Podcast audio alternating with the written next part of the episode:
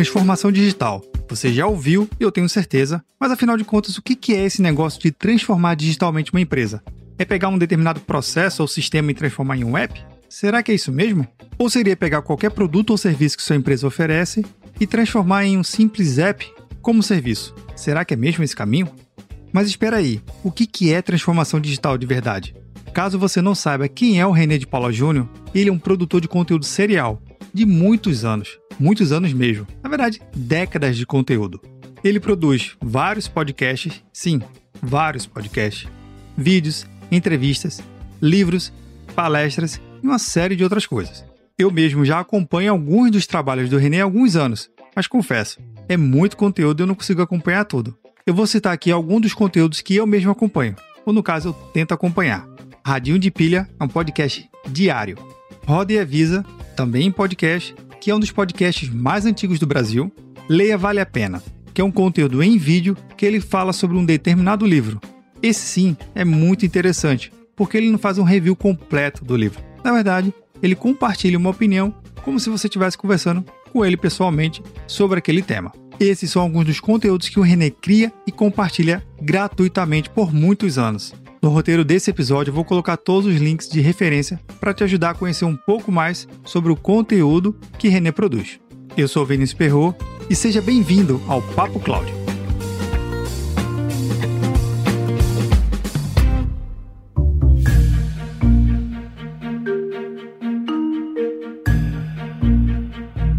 Todos os links citados na entrevista estarão no roteiro desse episódio em papo.cloud 079. Contribua com o Papo Cloud. Baixe o aplicativo PicPay nas lojas do Android ou iOS e busque por Papo Cloud. Você pode contribuir mensalmente a partir de R$ 3,50. É menos que um cafezinho. Cada contribuição que você faz ajuda muito a criarmos mais conteúdo na qualidade que você merece. Quer ajudar ainda mais? Compartilhe os episódios para os seus amigos em todas as redes sociais onde você estiver.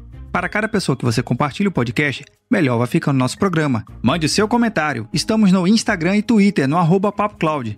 Visite nosso site e assine nossa news. Se tiver algum tema ou sugestão, escreva para contato papo.cloud. Vamos ao nosso Papo Cloud.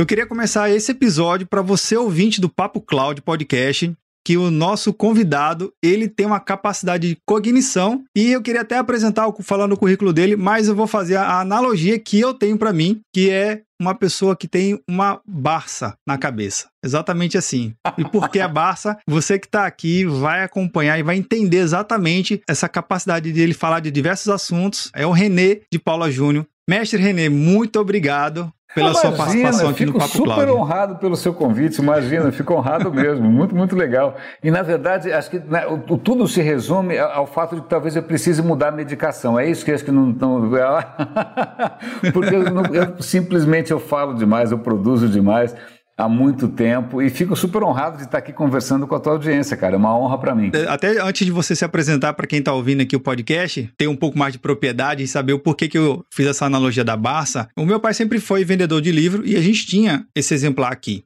em ah, casa. A gente tinha esse exemplar. Jura? Você tinha então, Barça? A gente sempre... Que legal! Tinha. a gente sempre teve exemplares de Barça e revista Time. Tipo, isso na década de 80, que quem é que vem comprava esse material? Então sempre foi um material muito rico aqui em casa, de ter conteúdo. Então por que que eu eu te associei a isso. É, ouvir o teu podcast, que é o que você vai falar daqui a pouquinho, mas ouvir um dos seus podcasts, para mim é relembrar um momento quando eu entrava na biblioteca, que a gente sempre teve um cantinho do livro em casa, uma estante Olha, cheia. Olha, né? que legal. Falei assim, putz, deixa eu abrir aqui na volume 32, página 170, a formação das rochas. Ótimo. Aí depois vou pegar um outro volume. Ah, ok, cirurgia no coração, no átrio direito. O teu conteúdo é tão aleatório que eu até brinco, é de nascimento de paca a lançamento de foguete. Cara, se tiver que, que tiver no meio, tu fala. E esse que é o legal do teu conteúdo, esse é o legal da forma como que você fala. Na verdade, assim, a minha infância foi meio peculiar, porque eu não jogava bola, eu não era exatamente um moleque é, exatamente popular, é, eu não ficava correndo no recreio. Eu lembro que muito cedo eu descobri que, que eu estudava numa, numa escola pública, inclusive, bastante tradicional e antiga, e tinha uma biblioteca, cara, que era um sonho. Então, assim,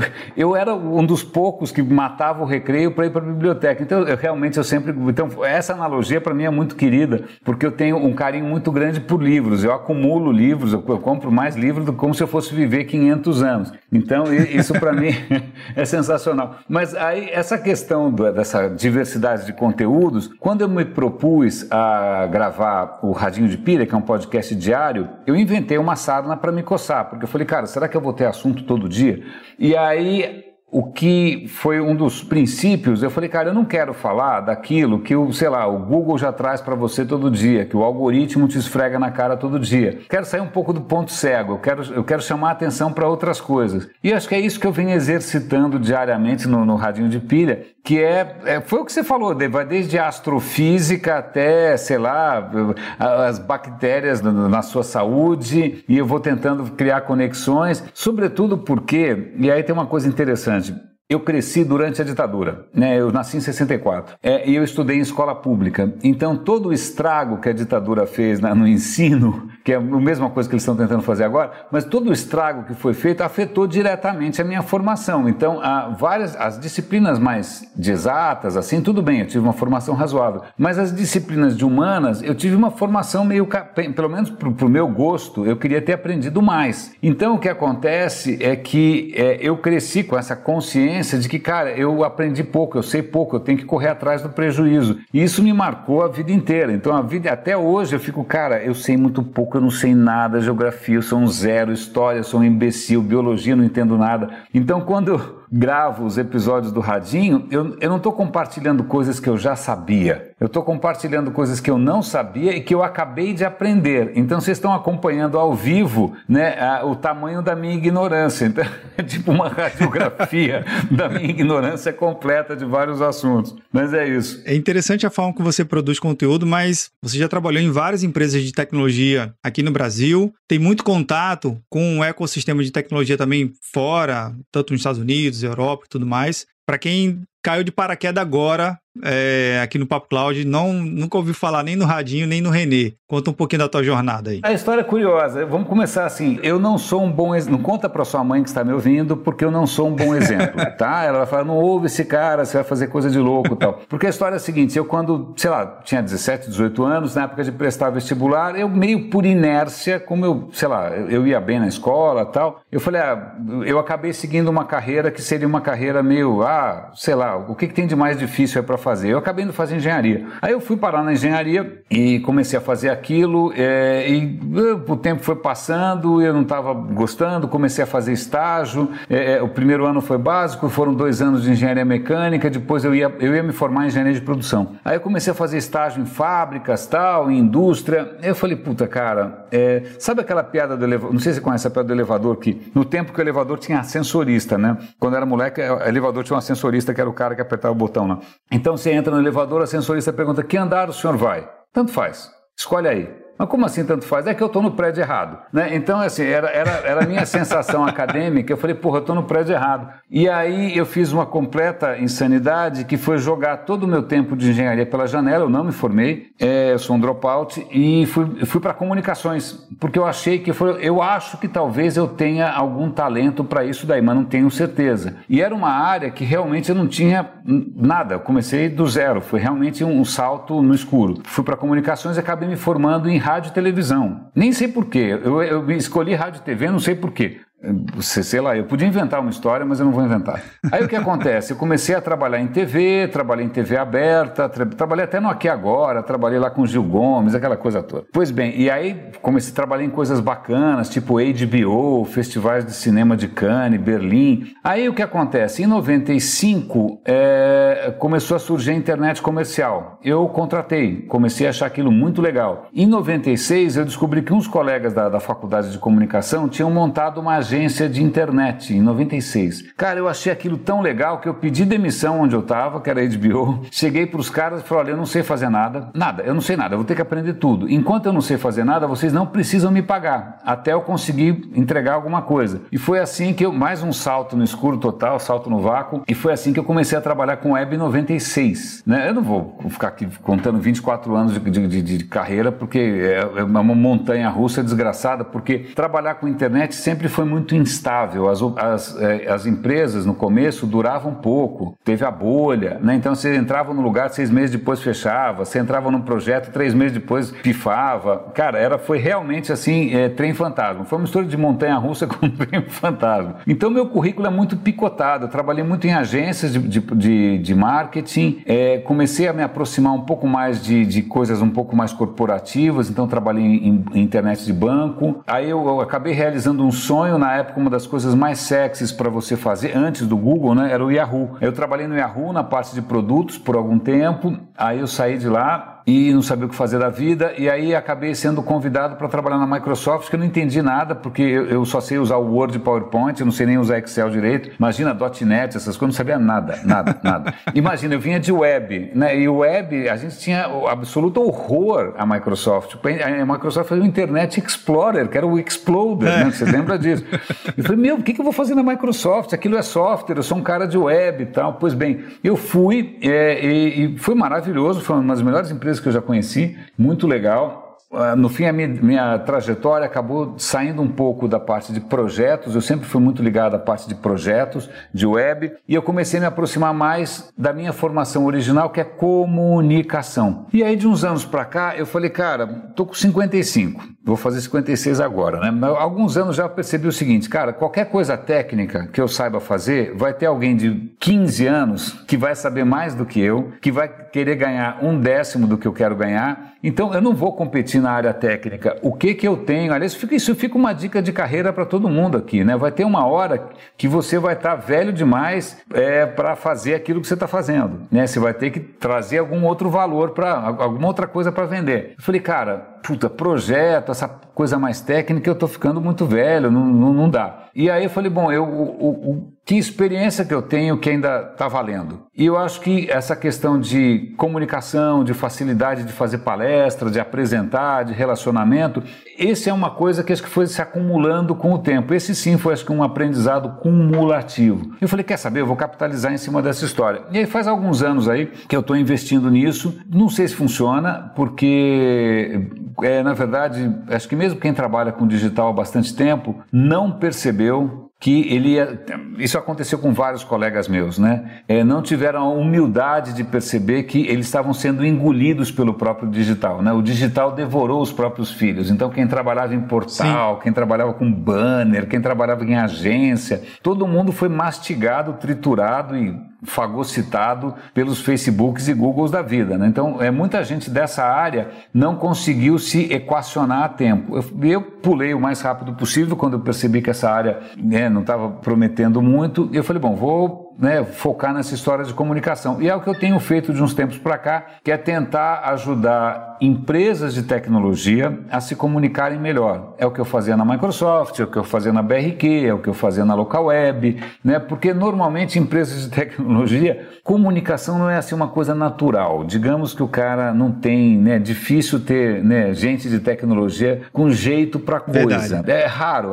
O que eu acho que foi um aprendizado para todo mundo foi o Steve Jobs Jobs, que, é, que foi, eu acho que um dos primeiros Sim. caras da área te, né, de tecnologia que de repente conseguia fazer as coisas parecerem sexy, né? Porque antes nada era sexy, né? Tu, o computador era uma caixa de papelão, quase, uma coisa feia. E aí o Steve Jobs mostrou, olha, pô, comunicar é importante, seduzir é importante, né? Essa coisa toda do encantamento é importante. Então é meio nessa praia que eu estou é, faz tentando sobreviver, mas em paralelo eu sempre gostei muito de compartilhar as coisas que eu descubro, que eu aprendo. Então eu tenho um outro podcast que é o Roda e Avisa, que tem 16 anos, cara. É, é um dos podcasts mais antigos do país. Ele começou em 2003 para 2004, ali na viradinha de 2004 uhum. eu já tinha um podcast. Caramba, eu não vou nem falar da, do meu aqui, que tem, não tem nem dois anos. Pois é, cara, 16 anos nessa, mil episódios e, e eu nunca monetizei. Nada do que eu faço foi monetizado nesse meio tempo. Inclusive porque isso me dá mais liberdade, me dá mais autonomia e tal. Sim. E eu comecei lá atrás,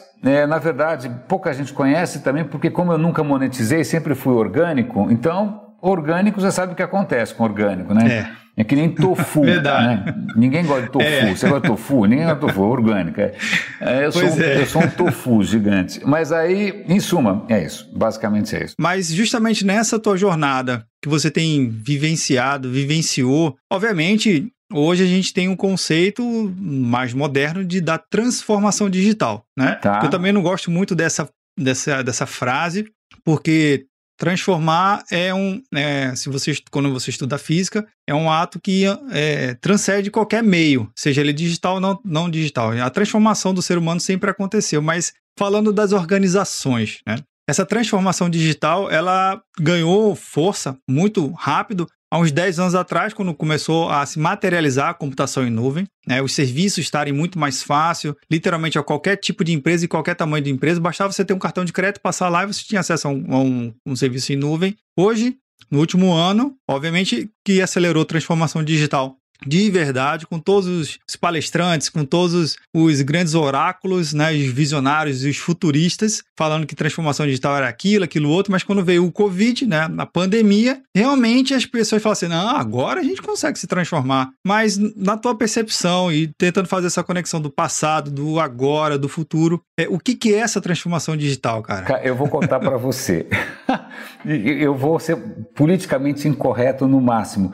Transformação digital para mim é vapor, é vapor, é hype. E eu vou explicar por que, que, eu, que eu acho que é hype. O setor, esse, pelo menos pela minha vivência até agora, tá? É, tá. Quando eu comecei a trabalhar em, em, internet, nossa internet, eu peguei justo a primeira bolha, né? Então tinha aquela, aquele hype todo da, da bolha, né? Todo mundo gastando fortunas, aquele pânico, aí a bolha explodiu, aí ninguém quer mais botar dinheiro nessa história, aí depois começa de novo uma segunda onda, uma terceira onda. O que, que eu percebi nesse meio tempo, e eu posso estar equivocado, é assim, essa área de tecnologia, ela só ganha realmente dinheiro quando alguém inventa algum hype novo. Entendeu? Aí inventam, ah, é, é o e-business on demand, como a IBM fazia lá atrás. É o, é a computação cognitiva. Fala aí qualquer coisa, cara. É as redes sociais, é o. Cara, a hora que você inventa esse Deep troço, o cara fala, cara, putz, eu não quero ficar para trás. E aí os caras botam o preço lá em cima porque vai demorar para o cara descobrir que aquilo não faz diferença, né? Então, ele, enquanto o cara não percebe que não vai fazer diferença nenhuma, né, é que ele está correndo atrás do próprio rabo, as empresas ganham um dinheirão. É, aí o que acontece? Aí o cara percebe é, que realmente não era tudo aquilo.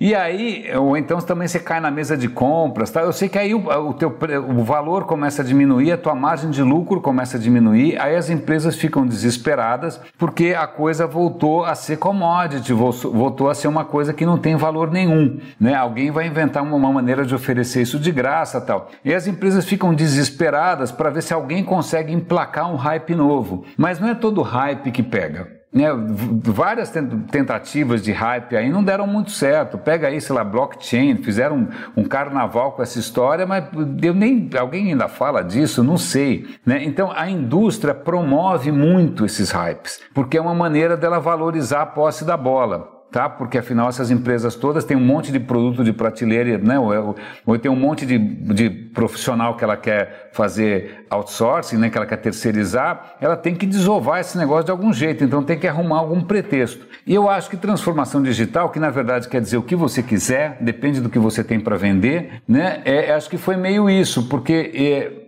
o, o, que eu acho que, que acabou acontecendo, estou pensando aqui como as empresas mais retardatárias, né? tipo aquelas empresas maiores, mais convencionais, que estavam resistindo a se mexer. De uma hora para outra surgiram algumas startups que começaram a assustar. Né? E é começar aí o cara fala, opa, peraí, a água está batendo na bunda, parece um Nubank e tal. Na boa, o mercado e as pessoas só se mexem, desculpe o, o, o, baixo calão aqui, mas quando a água bate na bunda. É isso, a, a humanidade, o sensor fica no assento, né? o, né? o, o limiar ali fica onde você está sentado. Até então o cara não se mexe. Então começou a se criar um certo pânico de que ela, eles iam ficar para trás. E aí o que acontece? As empresas de tecnologia, todas elas, opa, o pessoal está em pânico, eu vou dizer que eu sou o cara que vai ajudar esse cara a fazer a transformação digital. Agora, o que é transformação digital? Eu já vi gente vendendo metodologias ágeis como se fosse transformação digital, aplicativos móveis, plataforma na nuvem, tanto faz. Na verdade, é o pretexto para abrir a porta e vender a tranqueirada que você tem lá, que está empoeirando, para a empresa, entre aspas, se transformar. Mas o que acontece é, é, eu sei que eu estou sendo provocativa, talvez um pouco demais aqui, talvez até um pouco injusto, mas eu acho que precisa, porque a gente se deixa ah, levar por esses hypes e para de pensar. Aí você fala, cara, é, desculpa, é, é, o, o, que, que isso quer dizer? Até que ponto essas empresas. É, é como né, essa história de. Agora acho que diminuiu um pouco, né, essa história de inteligência artificial, etc e tal. Eu lembro que você ia conversar com os, as IBMs da vida, tal, falou, mas desculpa, o Watson, não, o Watson faz tudo, tá? Foi, pô, é legal, quanto custa? Não, veja bem. Aí começa a não veja bem. Quando você vai ver quanto custa, bicho? Primeiro, que não é instantâneo, vai demorar muito e os caras vão te sangrar por anos e anos. É, mas até aí tanto faz. Aí você já assinou o contrato, aí você já pulou de emprego, mudou de emprego, a bomba não vai sobrar para você. Então eu acho que existe aí é, um, um, hype é, artificialmente criado pela indústria como um todo, porque está todo mundo tentando vender alguma coisa e faturar. O que, é, o que é natural, se você tem uma empresa, você quer sobreviver, se você tem um negócio, você quer Sim. sobreviver. Mas tem um certo hype aí que ninguém, em cima dessa essa indefinição do que é transformação digital.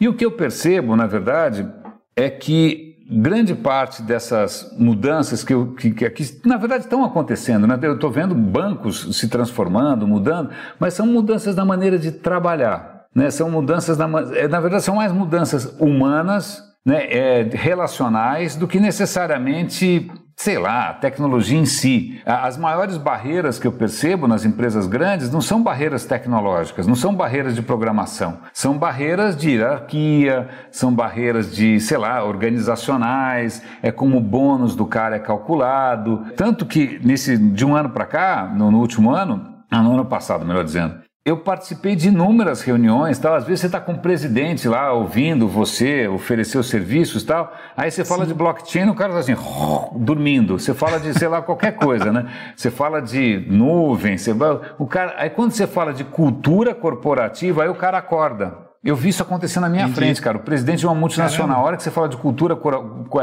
de colaboração, o cara acorda, porque ele está tentando fazer essa coisa funcionar a coisa colaborativa funcionar, mas está apanhando. O resto tanto faz, ele não está ligando se é blockchain, se é blockchain, tanto faz. É, mas quando ele percebe que é, o que está realmente empacando é a mudança na maneira de trabalhar, né, a, a, a, dificuldade em incorporar essa geração mais nova, né, de desenvolvedores ágeis, tal, aí o cara presta atenção. Então, é, eu, vamos ver se eu consigo, né, eu dei uma volta meio louca aqui, mas o que eu acho dessa história de transformação digital é, em primeiro lugar, né? Isso é, é mais uma daquelas ondas que são inventadas para vender qualquer coisa. Sim, ela tem um, uma, uma, base de verdade. Claro, as empresas estavam é, mofando, elas estavam realmente dormindo no ponto. Sim, elas tinham que acordar. Né? Sim, sim, sim, elas só vão acordar se a água bater na bunda. Então, um rótulo desses que provoca pânico, você pode ver qualquer palestra dessas funciona na base do pânico. Os caras falam: olha, se você não se mexer, você vai morrer, uma startup vai te comer, né? a concorrência você vai ficar para trás. Aí o cara acha que ele tem que se mexer. Então, eu acho que metade disso é hype, mas infelizmente as pessoas precisam de hype. Se não tiver algum rótulo desses, assim, meio fantasmagórico, o cara não se mexe. É, ele vai continuar como se tudo tivesse normal, o que não está. É a minha percepção, porque eu vi várias ondas, cara. Eu vi a onda do Second Life, eu vi a onda do Business on Demand, eu vi a onda do blog corporativo, eu vi a onda da social media, e tudo isso você acaba. Você vê que depois de um tempo, cara, eu comentei com você que muita gente que sempre trabalhou com digital, que em princípio deveria ser o pessoal mais antenado, mais inovador tal, esse pessoal também se acomodou, achou que eles fossem trabalhar da mesma maneira até morrer. Aí vieram as grandes plataformas, sei lá, Google, Facebook, mídia programática, nuvem e tal, e, meu, acabou. Tem um, tem um ecossistema aí que desapareceu, um ecossistema das agências, dos veículos, desapareceu. E esse povo todo ficou sem saber o que fazer. Né? Aí tem que ganhar dinheiro de algum jeito. E aí eles muita gente percebeu que uma coisa que dá dinheiro é falar sobre aquilo que está na moda. Aí o cara vira um porta-voz, um futurista, um guru, um cyberguru, falando sobre qualquer coisa. Se você inventar que a bola da vez agora é transformação quântica, amanhã o cara já tem uma palestra pronta sobre transformação quântica. Ele nunca entregou isso, ele não sabe do que ele está falando,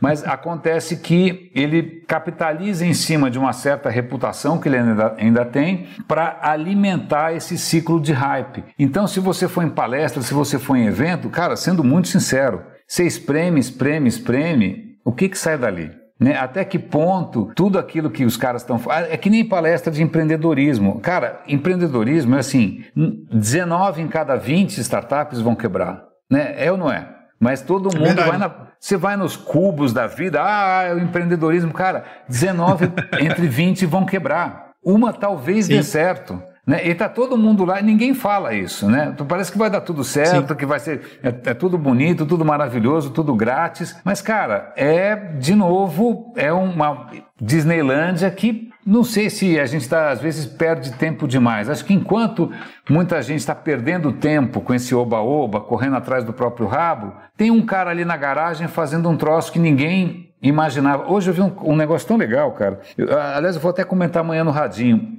era um artigo sobre a África. Eu acho que tem, como é que é, 800 milhões de pessoas na África que não têm acesso à rede elétrica. Pensa nisso. Aí o que acontece? Tem uma startup brasileira, se eu não me engano, é de Joinville, você nunca ouviu falar, chama Iuma. O que, que ela faz? Ela faz uma geladeira movida a energia solar. Então, cara, no meio da África, ele consegue ter uma geladeira, imagina só, com energia solar. Mas aí eles criaram um modelo de. Porque imagina, como é que ele vai comprar essa história? Eles criaram um modelo de pagamento que envolve, inclusive, plataformas móveis de pagamento. Ele paga tipo por SMS e tal, ele vai pagando. Cara, isso é sensacional. Mas isso eu não estou vendo isso aqui no cubo. Isso não é um unicórnio, né? né? Isso eu acho legal. Entendi. O cara está resolvendo um problema de verdade. Ele está resolvendo o problema de geladeiras na África, usando energia limpa solar. Ele não está fazendo uma fintech, ele não está fazendo, sei lá, criptomoeda.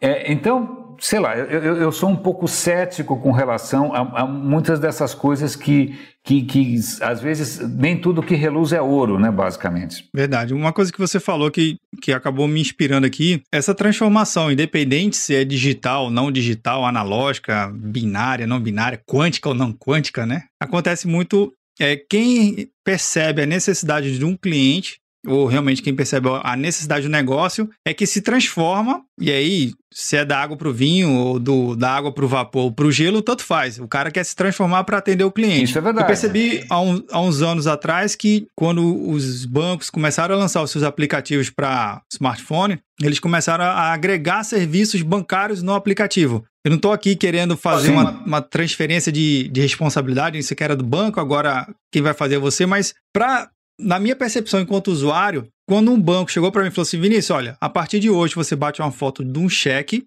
que é um papel feito na casa da Sim. moeda, não é um papel impresso em, em qualquer Sim. impressora. Você vai fazer esse depósito com o seu celular, na sua rede 3G e com a sua câmera e com o cheque que está na sua mão. E toda aquela outra milhões de camadas de segurança que você tenha no banco, não tem mais no seu celular. Mas eu, eu percebo que a transformação está quando uma empresa ela percebe de fato o que, que o cliente dela quer, o que, que o usuário dela quer. Sim. E consegue agregar serviço. Sim. É, é nessa percepção. Não, ok. Isso, isso eu concordo com você. Eu acho que estão acontecendo muitas coisas e, sobretudo, porque eu percebo que é, é, bancos, os Bradescos da vida, os Itaús da vida, eles começam a se mexer porque um, um Nubank da vida consegue ser muito mais legal, muito mais rápido. Né? Então, os caras têm que correr atrás do prejuízo. Eles têm muito muito dinheiro para queimar. Então, existe sim uma melhoria na qualidade da entrega tal. Mas eu acho que tem duas coisas aí. O que mudou em primeiro lugar foi o próprio consumidor. Antes a gente não tinha escolha, bicho. Simples assim. Você não tinha escolha.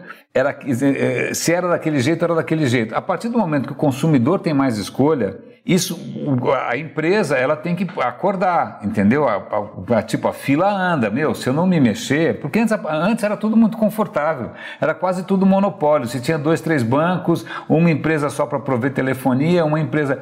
A hora que o consumidor começa a ter mais escolhas e ele começa, inclusive, a ficar mais exigente, porque, cara, ele tem um iPhone, né? Por que que né? A Amazon funciona, por que, que o seu e-commerce não é que nem o da Amazon? Né? Na hora que a barra levanta, a expectativa do, do consumidor le levanta, as empresas têm que corresponder. Então, eu acho que a primeira transformação aconteceu no consumidor. E aí as empresas, muito tardiamente, muito lentamente, começaram a se mexer só porque a água estava batendo na bunda, não é porque elas são legais, né? Não é porque elas são legais. E muitas vezes também é porque, é, sei lá, eu lembro quando é, eu trabalhava na Microsoft, eu era um evangelista de experiência do usuário. Então eu fazia palestras no, no, país inteiro sobre a importância da experiência do usuário, sobre UX, né? Na, ninguém falava UX na época ainda. Aí o que acontece? Um belo dia eu lembro que um, um, um amigo que trabalhava no Itaú me ligou e falou: Renê, eu preciso de um cara, de, eu preciso de gente de UX. Eu falei, pô, deixa eu pensar se eu tenho algum amigo. Falei, não, eu preciso de 80. Eu falei, 80? 80? Não existe 80. Não, na época não tinha 80, cara. Você, acaba, não, você vai arrumar 79 mentirosos, cara, porque não existe 80. É, bom, em suma, mas aí o que acontece? De uma hora para outra, a demanda por isso explodiu. Né? Alguns bancos começaram a se mexer e na hora que um se mexe, o outro se mexe. A gente tem que reconhecer que as empresas têm uma inércia natural. Se você medir quanto tempo do dia um executivo fica pensando no cliente, deve ser 1%. O resto ele está pensando no próprio bônus, no, no, outro diretor que ele detesta. Cara, é muita energia sendo consumida com metabolismo interno. Né? Então, eu acho que a hora que o consumidor começou a ter mais opção, é, e aí um ou outro concorrente se mexe mais rápido, aí todo mundo sai correndo atrás do prejuízo. E é lógico, a gente todos têm ganhado com isso. Né? Eu acho que realmente, sobretudo o Brasil, se a gente compara com outros países da América Latina, a gente é muito early adopter né, de tecnologia, sempre foi. Né? Desde os primórdios, a gente sempre foi mais é, é, moderninho assim do que a Argentina, Chile, México tal. É, é, então, realmente a barra levantou bastante, né? mas você pega, é, por exemplo, é, mesmo agora na pandemia, está crítico, né? Porque se você quer comprar alguma coisa da farmácia da esquina, é, você vai comparar com o Mercado Livre, certo? Como é, que, é, como é que a farmácia da esquina consegue ter a mesma agilidade, os mesmos recursos de um Mercado Livre? Né? É, é, então, a, a, expectativa que eu acho que o que mudou mesmo foi o consumidor ficou um consumidor mais exigente, mais impaciente, né? e isso pressiona muito as empresas. Então, é, acho que é essa. É, lógico, toda disciplina de UX é sensacional, toda disciplina de consumer experience é sensacional, toda disciplina de foco no usuário, mas a gente vem falando de, de UX e foco no usuário, cara, há 15 anos. É só agora que as pessoas, as empresas estão se mexendo simplesmente porque a água bateu na bunda. Eu não sei, é a minha tese, então posso estar sendo meio. Caramba! Olha, o ouvinte do Papo Cloud tem que sair desse episódio aqui com certeza com a cabeça assim fervescendo para poder parar e, que, o, o, que, o que rola, cara, a gente, a, gente, a gente é uma espécie, a gente é uma espécie eminentemente social. Né? Então a gente vai muito, a gente, todo mundo é meio Maria vai com as outras, né? E às vezes tem algumas, algumas ondas que surgem que vai todo mundo para o mesmo lado. Né? Tudo, tudo bem, às vezes até acerta, mas tem, tem muitas vezes não necessariamente. Né? Você pega quanto tempo foi perdido. Eu lembro que eu, eu fui, alguns anos atrás, em 2010, acho 2011, eu fui parar naquela Singularity University, daquela coisa de tecnologias exponenciais. Tal. Aí eu fiz o curso lá, achei mais ou menos, todo mundo empolgadíssimo. Eu falei, cara, o que, que não estou entendendo esse negócio? Aí comecei a trabalhar com os caras nos projetos e tal, e no fim eu peguei um bode, cara. Eu tenho um bode brutal de, dessa história. Eu detesto essa história, porque eu acho uma enganação. é, eu estou há dez, quase 10 anos tentando falar, gente, isso é uma enganação, isso é uma enganação, isso é uma enganação. Mas o que acontece? Todo mundo gosta, isso é uma coisa maluca, né? Todo mundo gosta de soluções mágicas. Entendeu? Se eu chegar para você, é, imagina, você chega para mim assim, olha, não é o seu caso que você está em forma, mas, ah, eu tô com, eu tô com sobrepeso, eu estou, obeso. Aí eu vou falar o seguinte, é fácil, fecha a boca, faz ginástica. Aí você vai ficar puto. Aí você vai num outro médico e fala, não, toma esse remedinho. Aí você vai ficar super feliz. Né? Todo mundo quer Viagra, cara. Todo mundo quer Viagra. O cara quer ficar ali arretadão na hora por 10 minutos. Agora, ninguém quer fazer ginástica, mudar alimentação, dormir direito. Então, nessa área de tecnologia, Infelizmente, a gente está muito prisioneiro de Viagras, a gente está muito, todo mundo crente que vai ter alguma solução mágica que vai mudar tudo sem dar trabalho. E quando você vai ver, cara, quem consegue ir para frente é quem faz a lição de casa, cara. É quem faz a lição de casa. Né? Não é quem, quem, quem comprou o Viagra, entendeu? É, é quem realmente olhou para dentro, pensou como é que os, ele escolhe os funcionários, como é que ele escolhe o próprio time, como é que o time se comunica, entendeu? Como é que é a política de bônus, se tem muita gente canalha, se não tem. Agora, ficar correndo atrás de brinquedinho novo, é isso que a indústria quer. A indústria quer que a gente, a gente compre brinquedinho novo o tempo todo.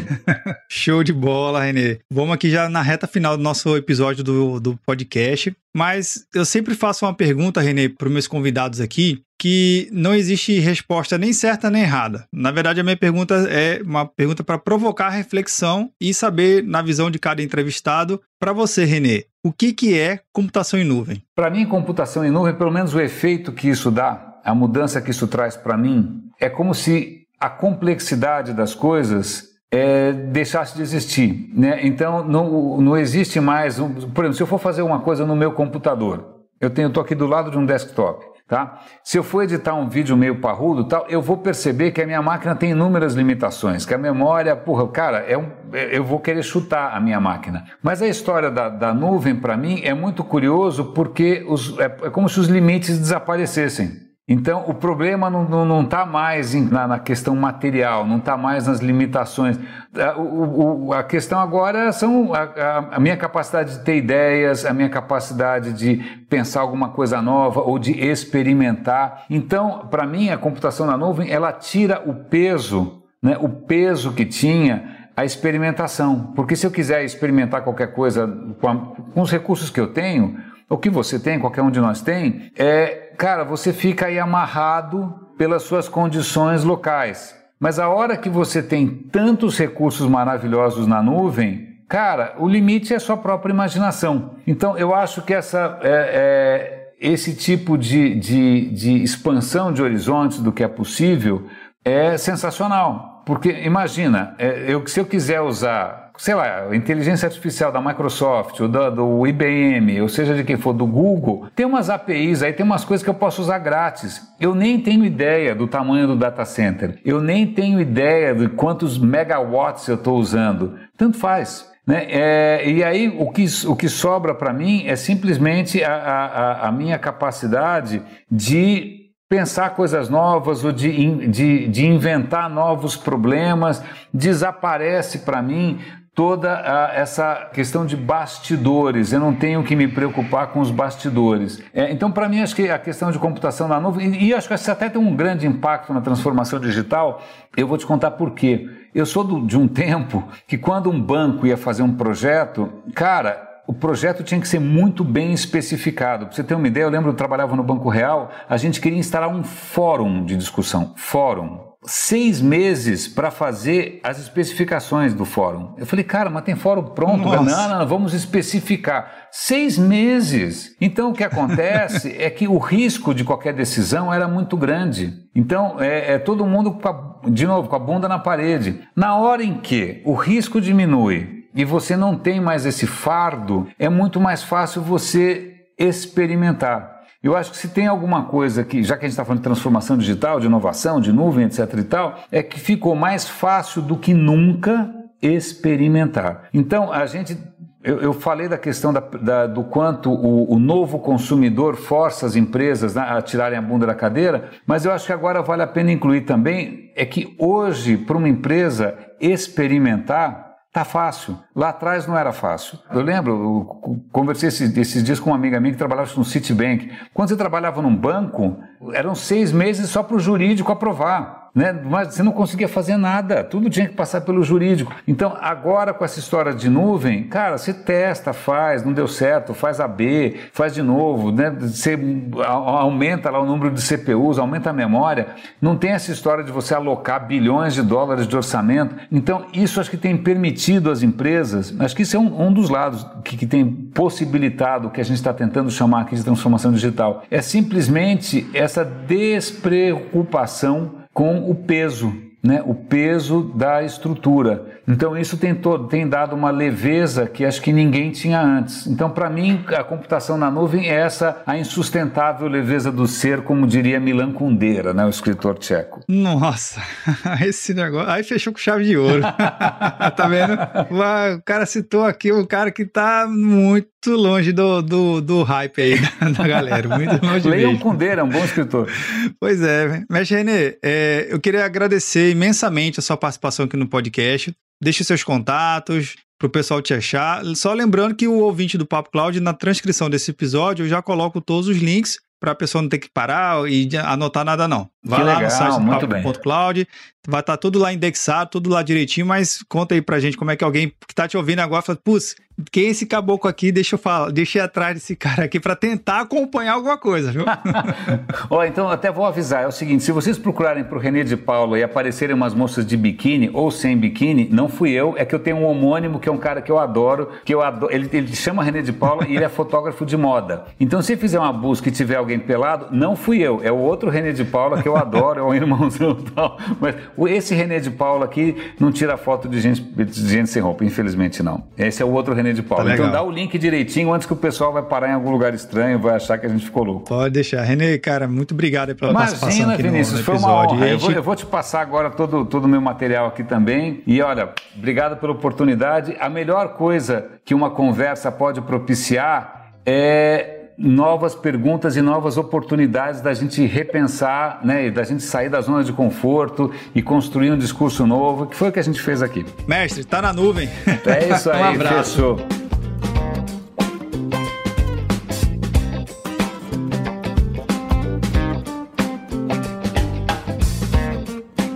E aí, que achou do bate-papo com o Renê?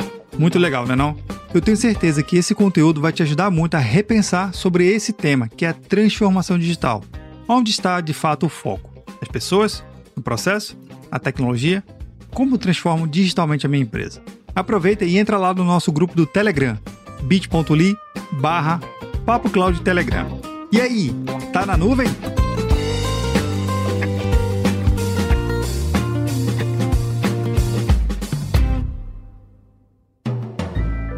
Mais um produto com a edição Senhor A.